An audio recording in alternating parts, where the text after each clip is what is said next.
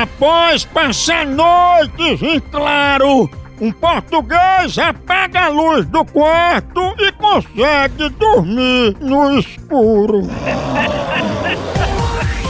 No Maranhão, mãe de político é proibida de exercer a profissão de mãe de santo.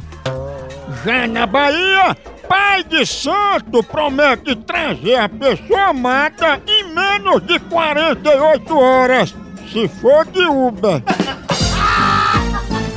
Em Curitiba, menino engole algemas e amanhece com o intestino preso.